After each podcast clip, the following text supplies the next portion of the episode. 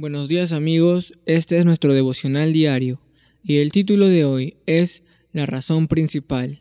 Palabra, Salmos capítulo 8 versículo del 3 al 4. Cuando veo tus cielos, obra de tus dedos, la luna y las estrellas que tú formaste, digo, ¿qué es el hombre para que tengas de él memoria? ¿Y el Hijo del Hombre para que lo visites? Una pregunta muy común cuando se habla de Dios es ¿por qué Dios permite esto o aquello?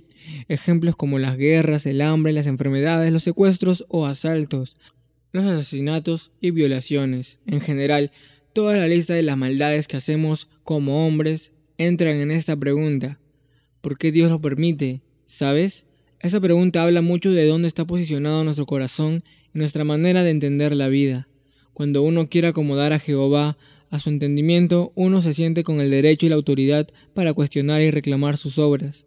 Por otro lado, cuando uno acepta a Cristo y busca vivir conforme a su voluntad, las palabras de David en este salmo son sumamente poderosas, edificantes y transformadoras. Nos abren los ojos y renuevan el entendimiento. ¿Quién soy yo para cuestionar a Jehová? ¿Quién soy yo para que en mí pienses? ¿Quién soy yo para que me tomes en cuenta? Nadie, no soy nadie. No he hecho nada para merecer el perdón de Dios. Tampoco merezco el amor que se derrama por mí.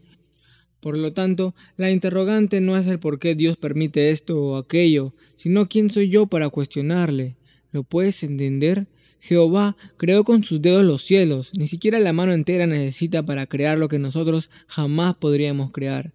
Nuestra carne nos lleva a ser egocéntricos, mientras que el Espíritu nos dirige a la humildad, el servicio y la obediencia a Dios.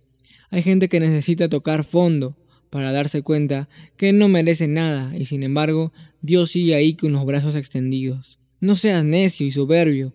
No esperes a que tu vida se desmorone para entender que el egocentrismo no lleva a nada bueno, mientras que una vida en Cristo céntrica produce bendición. Respondiendo a la pregunta inicial, no es Dios quien permite todas estas maldades, sino el hombre que está alejado de Él. Medita en el pasaje de hoy, medita en dónde está tu corazón, ¿En dónde están tus pensamientos? ¿Vives agradecido? ¿Vives con gozo? Buscar a Dios de corazón y servirle todos los días abrirá el camino para que nuestra respuesta sea positiva. Ahora terminemos este tiempo especial de devocional haciendo una oración. Padre amado, te pido perdón en los momentos en que he intentado cuestionarte. Yo no soy nadie para cuestionarte, ni para merecer nada de ti. Gracias por darnos tanto. Yo te pido que mi vida pueda ser testimonio del gran amor que me tienes y lo maravilloso que eres. Gracias por la esperanza que traes a mi vida. Hemos orado en el nombre de Jesús. Amén, amén y amén.